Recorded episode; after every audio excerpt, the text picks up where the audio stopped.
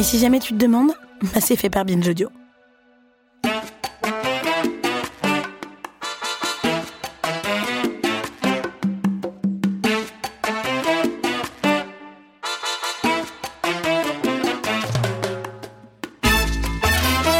Cette semaine, dans Chaud dedans, on va se replonger dans Friends, mais dans Friends version mature.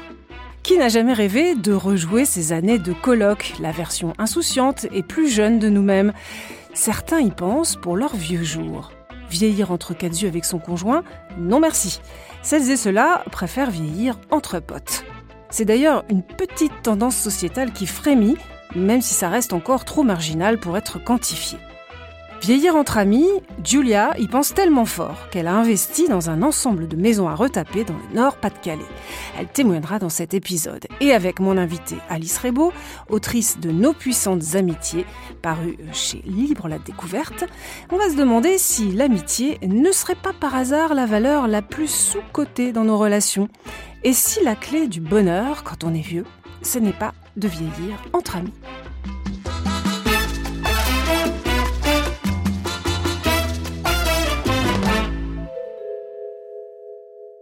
Alors vous êtes très jeune hein, pour euh, y penser déjà, mais euh, vous dites que le, scénario de vieillir avec vos amis, bah, ça vous tente aussi. Oui, c'est vrai.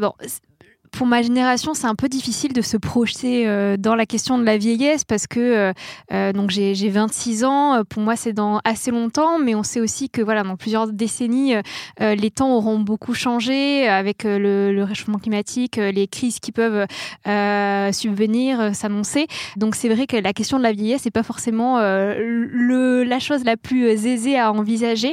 Et je crois que du coup, dans cette perspective de potentielle crise, de potentiel remous liés euh, à, ce réchauffement climatique, euh, pouvoir euh, penser une vieillesse entre amis à plusieurs, on peut partager différents piliers affectifs, se reposer sur un refuge plus large que justement ce que vous disiez, le seul couple et la seule famille nucléaire. Ça peut permettre justement d'ouvrir des horizons un peu plus soulageants sur l'avenir. Ouais, parce que l'idée, c'est ça, hein, c'est de sortir du, cadre simplement du couple qui peut parfois euh, être un peu sclérosant, on peut le dire comme ça, quand on est euh, plus âgé. En tout cas, je crois qu'aujourd'hui, nos sociétés contemporaines se construisent vraiment autour de, euh, du couple romantique, qui est censé être un peu la, la quête prioritaire d'une vie, autour de cette image de la famille nucléaire, un papa, une maman, des enfants, dans son pavillon individuel, au risque finalement aussi de créer une forme bah, d'isolement aussi.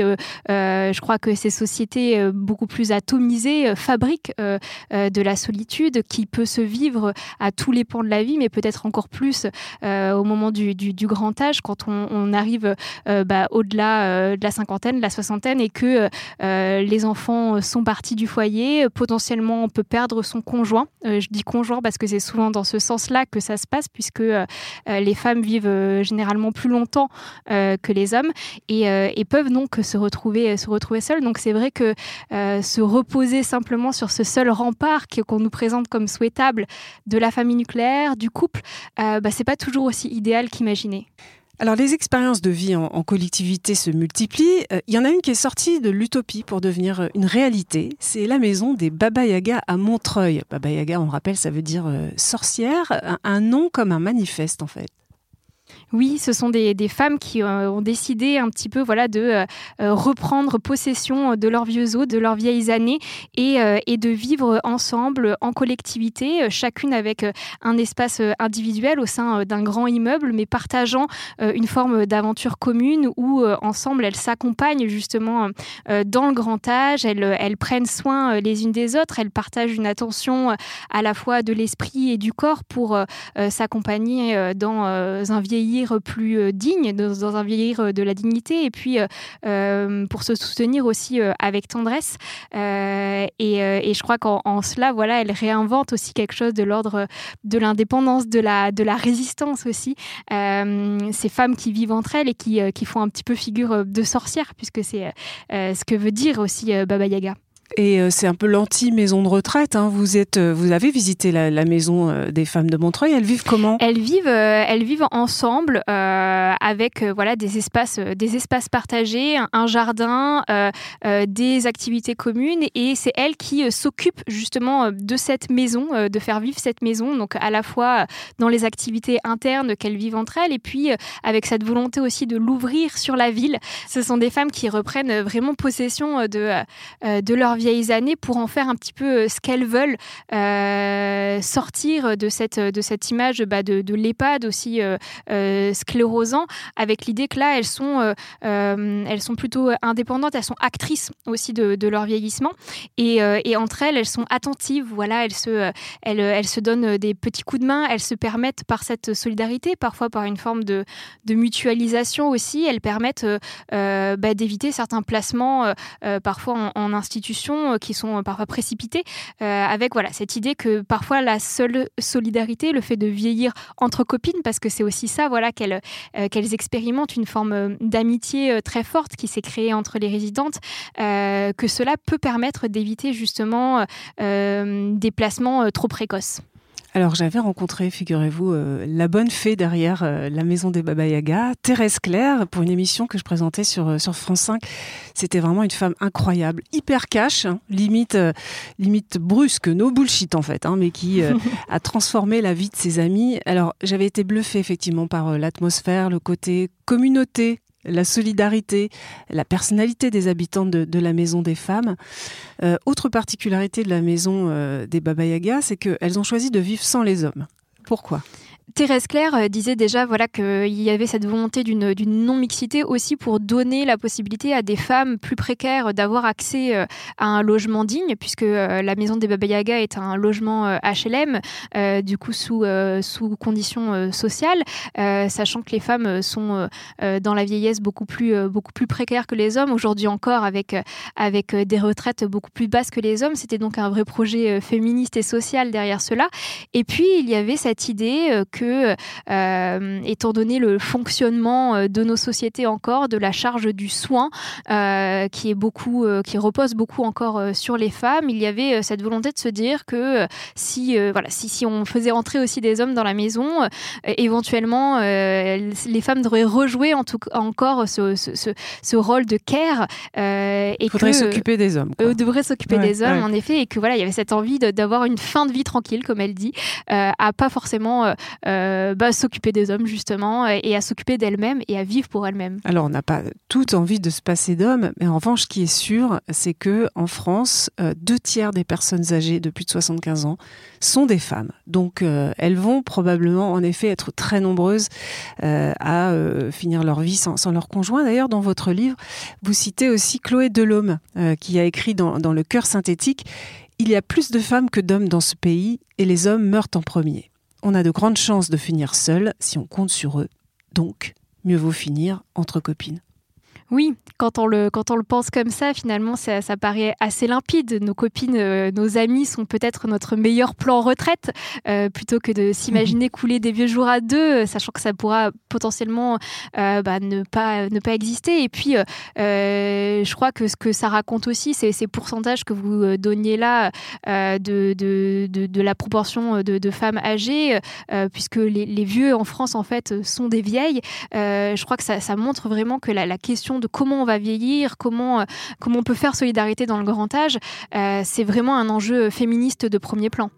Et puis alors, il y a aussi des avantages euh, écologiques et économiques à vivre en communauté comme ça. Oui, en fait, je crois que vraiment penser euh, notre habitat, notamment euh, à l'échelle d'un groupe d'amis plutôt qu'à l'échelle de la famille nucléaire, euh, du, duo tel qu'on nous encourage à, poursuivre et à créer nos vies, bah, ça peut permettre de penser des, organisations parfois moins, absurdes qui peuvent répondre aussi à certains enjeux écologiques.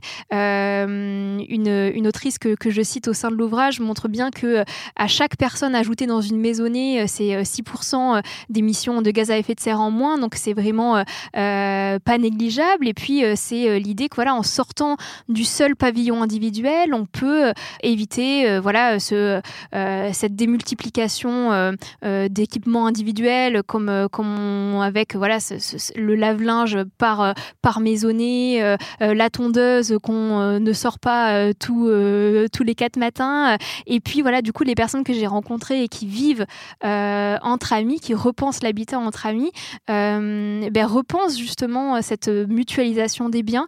Parfois la mutualisation aussi des finances. Vous parliez de la question économique. les personnes que j'ai rencontrées qui décident de vieillir ensemble repensent de manière vraiment très politique la mise en commun des finances avec cette idée. Voilà, j'ai rencontré 12, 12 amis qui justement ont racheté une propriété en Ille-et-Vilaine et chacun n'avait pas les mêmes revenus, les mêmes niveaux de vie, mais ils se sont dit voilà, on apporte le pécule qu'on a, que chacun aura avec la vente de son, de son logement actuel, et même si c'est déséquilibré, en fait, on vient, on vient lisser les déséquilibres salariaux qui, qui auront pesé sur l'ensemble de nos vies, en se disant voilà pourquoi finalement un, ouvrier aurait gagné quatre fois moins qu'un cadre et, et, et peut-être un petit peu plus qu'un intermittent. Voilà, c'est ces questions-là très politiques aussi qui, qui s'insèrent dans cette, dans, cette, manière de repenser l'habitat. On commence à avoir des expérimentations d'ailleurs. Ça s'appelle entre autres les maisons de partage en France. alors, on se dit aussi quand même, il faut s'y prendre à l'avance. Hein, si on a un projet comme celui-là, un projet immobilier comme ça, ça s'improvise pas. Euh, et pour le financer, les banques peuvent peut-être euh, tiquer aussi. Si on, s'y prend trop tard, on sait que c'est plus compliqué d'emprunter. ouais, je pense que toute notre politique du logement euh, vient un petit peu entraver aussi ces manières de, de penser d'autres façons d'habiter, mais au-delà d'autres façons de vieillir ensemble collectivement dans des collectivités choisies. Aujourd'hui, les personnes qui euh, ont ces projets justement euh, d'habitat plus participatif peinent beaucoup à euh, voir émerger ces, ces, projets-là. Dans le Tarn-et-Garonne, il y a une dizaine de femmes qui tentent depuis huit ans maintenant de créer un habitat participatif et qui se heurtent à tout type d'obstacles administratifs, bancaires, immobiliers aussi, parce que en fait, aujourd'hui, avec cet idéal de, de, la famille nucléaire, nos, tous nos logements en fait sont pensés pour la famille nucléaire et pas tellement pour euh, des, euh, euh, des possibles à plusieurs. Et, et, je crois que vraiment ça, ça, empêche justement de, de penser d'autres plans, de penser d'autres plans qui pourraient être parfois plus joyeux, parfois plus émancipateurs aussi. En tout cas, de l'idée à, la réalisation, il y en a qui à 50 ans franchissent le pas. Euh, c'est le cas de Julia, que je connais depuis des années. Euh, Julia, donc, qui a 51 ans, un fils de 16 ans, et elle a décidé d'acheter un, ensemble de bâtisses dans le Nord-Pas-de-Calais, précisément parce que plus tard, elle aimerait bien euh, vieillir avec ses amis. Bonjour Julia. Bonjour Claire. Raconte-nous tout projet. Tu, tu, as acheté une maison pour vivre à plusieurs. c'est un projet culturelle, mais aussi une maison où tu te vois bien vieillir en collectivité. Oui, euh, tout à fait. Donc, on est, on est un collectif de 10 personnes aujourd'hui. Euh, on a des âges assez différents parce que le plus jeune a 28, 29 ans et le plus âgé autour de 60. Mais le projet est né avant tout d'un constat, de se dire qu'on souhaite une société différente et on n'a qu'à le fabriquer en fait. Essayons de fabriquer nous-mêmes la société qu'on souhaite. Essayons de être nous les personnes qu'on souhaite parce que ça demande un changement personnel très fort parce qu'on est en tout cas vivre en collectif euh, euh, on ne sait pas le faire. On en a envie on y inspire mais quand on s'y colle euh, ça demande un, ça demande une volonté de se changer soi. Et tu as déjà fait le casting entre guillemets tu en as parlé à des amis à toi? Euh, oui, euh, j'en ai parlé à des amis à moi. Euh, c'est une recherche qui date depuis quelque temps. Euh, ça a pris presque presque huit ans. Ah oui, quand même. c'est tout nouveau. Hein. Là, le, on a on a les clés de de, de, de cette maison depuis fin août, donc c'est vraiment très récent. Mais disons que ça mûrit au moins depuis très très longtemps. Et ça s'est concrétisé euh, juste là. Et, euh, et, on est passé par différentes étapes et surtout, des, surtout plein de membres euh, différents. Et ce qui a déclenché le projet, c'est que j'ai trouvé cet endroit idéal et que j'ai eu la possibilité de l'acheter avec l'aide de ma famille. Mm, mm. Et donc, il y a une société civile immobilière qui a acquis le lieu et avec la possibilité, donc pour les membres de l'association et du collectif, on a monté une association collectif et les membres ont la possibilité d'acheter des parts une fois hmm. que le projet sera bien stabilisé. Et comment tu euh, envisages l'avenir alors dans cette communauté de, de 10 personnes? Alors aujourd'hui, la, maison est déjà très accueillante. Euh, et on peut l'habiter à plusieurs, ensemble. Mmh. Et chacun aura son espace Comment ça va se passer? Alors pour le moment, oui, chacun a sa chambre. Mmh. Et après, on a des espaces communs. On a aussi euh, un dortoir, on a une très grande salle commune, on a des ateliers, il y a des gîtes, déjà des appartements. Et puis, il y a énormément d'espaces qu'on qui, attendent d'être investis. Euh, il y a aussi des bâtiments sur le terrain qui permettent de créer des, habitats un peu individuels dans le futur. Et euh, du coup, euh, oui, aujourd'hui, aujourd'hui, la priorité est surtout celle de, nous construire le projet, que le projet soit viable et donc qui ne nous, coûte pas parce que, en tout cas, les membres du collectif n'ont pas des moyens. l'idée, c'est pas que ça soit une résidence secondaire ou en tout cas pas que. Et du coup, l'idée, c'est de monter un projet artistique au sens large, c'est-à-dire c'est un lieu de vie avec euh, de la résidence d'artistes, des, événements, de la location d'espace et, et aussi du maraîchage sur sol hmm. vivant. Et après vieillir ensemble. Et après, et après vieillir ensemble avec les membres qui sont là aujourd'hui ou, ou avec d'autres. Euh, mais euh, oui, et, et, et, le bâtiment se prête à, dans le futur, si on le souhaite, avoir chacun un espace indépendant. Alors ça, ça, marche tant qu'on se porte bien, qu'on a la santé, hein, mm. parce qu'après, il peut y avoir euh, des formes de, dépendance. C'est peut-être ça la limite. Ben justement, l'espace, il permet d'avoir plein d'habitats différents on peut imaginer à, loger euh, des infirmiers, euh, des aides-soignants, voilà, plusieurs. Ça sera inventé, en fait. On est en train d'inventer quelque chose. Et en tout cas, euh, j'imagine que ça fait longtemps que tu n'envisages pas de vieillir seul ou à deux. Oui, exactement. Euh, en tout cas, j'avais envie de, vivre autrement. Mais j'ai toujours, euh, même à, Paris, même à la Cité U, dans ma chambre de, 9 mètres carrés, c'était un peu le, carrefour de plusieurs personnes. C'était un peu la place commune, disons. Du coup, oui, effectivement, je l'idée, c'était vraiment ça, de de, de pas vieillir seul, en tout cas de pas vivre seul ou à deux. Quoi. En tout cas, je me voyais pas euh, être euh, à la campagne euh, à deux ou toute seule. voilà, je, du coup, je me suis donné les moyens de. En tout cas, c'est un endroit qui est hyper accueillant. C'est un endroit qui permet, en tout cas, la vie sur long terme parce qu'on n'est pas du tout isolé. On est vraiment à pied euh, d'une d'un bourg avec euh, donc tous les commerces, avec un cinéma essai, avec la gare. Euh, donc ça permet, on n'est on n'est pas isolé. Il y a la mer pas loin. Voilà, en tout cas l'horizon est, est, joyeux. Bah, longue vie à ton projet. Merci. Alice Rebaud, ça fait envie. Ah oui, bah c'est vraiment l'exemple euh, pratique euh, en, toute, en toute forme de euh, ce que je peux raconter aussi dans, dans mon ouvrage. Vous pensez que c'est une tendance qui va se développer malgré les obstacles dont vous parliez?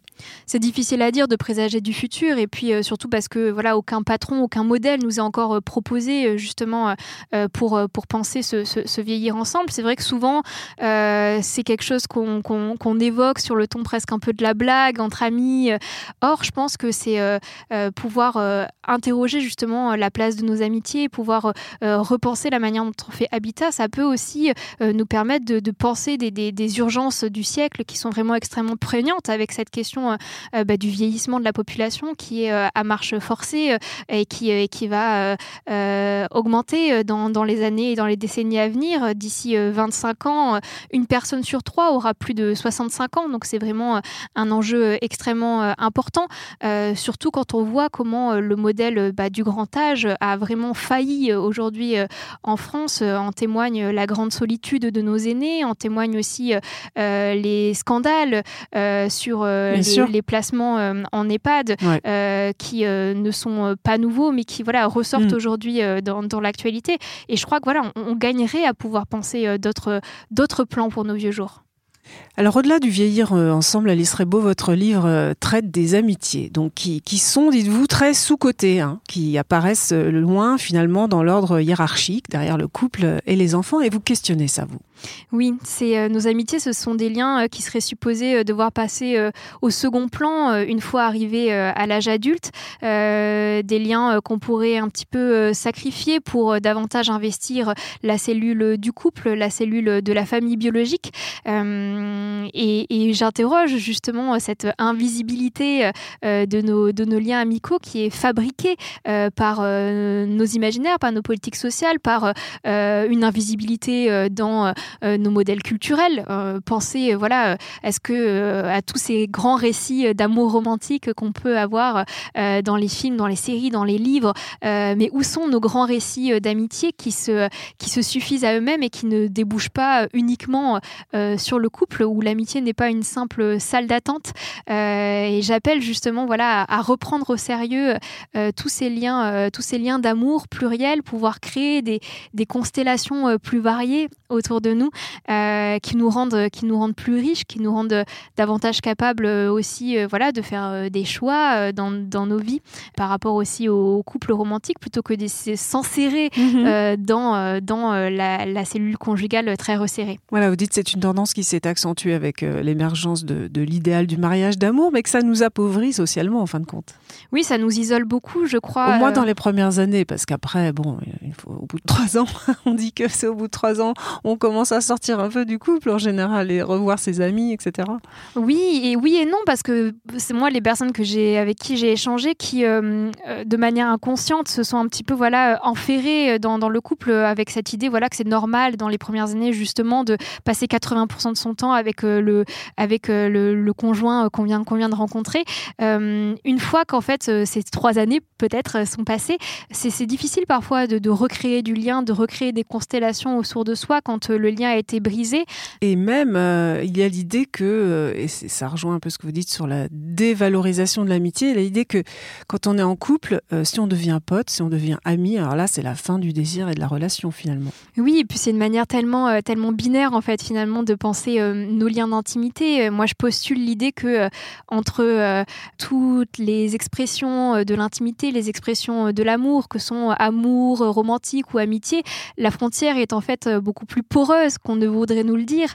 que en réalité, entre amour, amitié désir, les choses peuvent parfois se mélanger davantage que ce que l'on voudrait nous faire croire, et que bah, justement pouvoir penser bah, une évolution sur ce spectre euh, de l'amour, euh, laisser la relation euh, évoluer telle que telle que elle le voudrait sans forcément la tirer dans des canons très précis de l'amour romantique passionnel, dévorant. Bah, je pense que c'est aussi très émancipateur. Et puis vous mettez l'accent aussi dans votre livre sur l'amitié entre femmes, qui a longtemps été quelque chose de, subversif. Hein. finalement, historiquement, une amitié trop intense entre deux femmes, ou même plusieurs femmes, était assez mal vue parce qu'elle détournait de la fonction essentielle euh, qui devait être de s'occuper du foyer, des enfants. Oui, on a, beaucoup euh, découragé euh, les liens euh, entre femmes justement pour qu'elles ne s'éparpillent pas trop en dehors du giron du, foyer familial et des, tâches qu'on attendait d'elles à l'intérieur de, ce foyer familial, tâches domestiques mais aussi tâches éducatives, parfois tâches émotionnelles auprès, auprès du conjoint. et beaucoup de stratégies ont été mises en place au fil, au fil de, de l'histoire justement pour, pour évincer cette menace que pouvait représenter euh, les amitiés euh, entre femmes. Euh, au 19e siècle, elles ont même été pathologisées, ces, amitiés entre femmes, par des médecins, par des sexologues qui ont fait des publications où ils y voyaient une, forme de déviance. une déviance puisqu'ils associaient justement ces amitiés entre femmes à un penchant, à un penchant au risque d'un penchant lesbien, risque avec, avec beaucoup de, guillemets, un lesbianisme qu'ils associaient à l'époque à une, à une souillure d'âme, à une, à une maladie qui pouvait mener à, la folie, au suicide. C'était une manière, je crois, de, terrifier les femmes pour, pour les empêcher de se lier entre elles, parce que quelque part, se lier entre femmes, c'est déjà faire contre-pouvoir d'une certaine manière. Et, je crois que c'est terrifiant pour le, pour le système patriarcal. Et on a peu de traces de grandes amitiés féminines dans l'histoire, par exemple, contrairement à celle de, de Montaigne et de la Boétie, par exemple, parce que c'était lui, parce que c'était moi. Euh, est-ce que c'est parce que dans l'imaginaire, dans la culture, les livres, le cinéma, euh, on oppose aussi, et ça c'est un autre travers, les femmes comme étant forcément rivales? Oui, je pense qu'il y, a ces deux choses. Il y a à la fois euh, le fait qu'on a beaucoup invisibilisé les liens entre femmes. elles ont été occultées par, une histoire qui s'écrivait avant tout par et pour les hommes, ce qui fait que l'histoire des amitiés féminines se résume à une quasi page blanche, contrairement aux amitiés masculines dont on a, quelques traces. Et, et, puis elles ont été entravées avec toute une, toute une mythologie autour de la question de la rivalité entre femmes, euh, cette idée que les femmes entre elles seraient euh, toujours euh, des compétitrices dans la course au regard masculin, qu'elles seraient toujours prêtes à toutes les mesquineries pour s'attirer justement les faveurs d'un homme et pouvoir évincer leur rival. et ça, ça inonde vraiment nos fictions, ça inonde même nos textes de, philosophes qui disent que les femmes sont incapables biologiquement d'amitié. ça inonde encore aujourd'hui nos, séries et je crois que ça a tellement infusé finalement dans nos imaginaires que euh, d'une certaine manière, on a fini aussi par euh, intérioriser euh, cette, cette idée-là, ces, ces, réflexes de mise en compétition, mais qu'on voit dès la, dès la cour d'école, en fait, finalement, avec, par exemple, ces, ces listes de, de, de, filles les plus belles du, collège ou les plus moches du collège qui circulent plus ou moins formelles ou informelles. et, et voilà, je pense qu'on a intériorisé ces mécanismes-là. Ça commence très tôt. Ça commence très tôt, oui. Mm, mm. J'aimerais vous faire euh, lire un passage de votre livre. Oui. Les relations amicales sont, pour toutes ces raisons évoquées, des endroits d'où peuvent émerger des alliances déstabilisatrices de l'ordre capitaliste et patriarcal, qui a alors tout intérêt à organiser leur rejet ou à les conserver à la marge de nos existences. C'est exactement ce qu'on disait. Euh, et vous, vous dites, euh, il faut réhabiliter au contraire la valeur de, l'amitié, et pas seulement entre femmes d'ailleurs.